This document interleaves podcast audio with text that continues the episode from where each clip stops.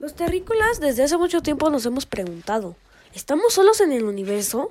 Ya el filósofo griego Anamixandro postulaba la pluralidad de los mundos. ¿Será la Tierra el único planeta capaz de albergar vida?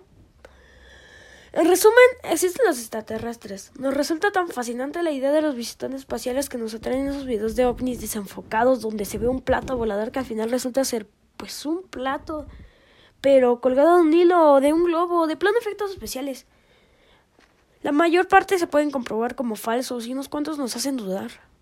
La posibilidad de que sea cierto captura nuestra imaginación, pero ¿es posible que haya vida en otros planetas? Quédate aquí porque lo vamos a ver.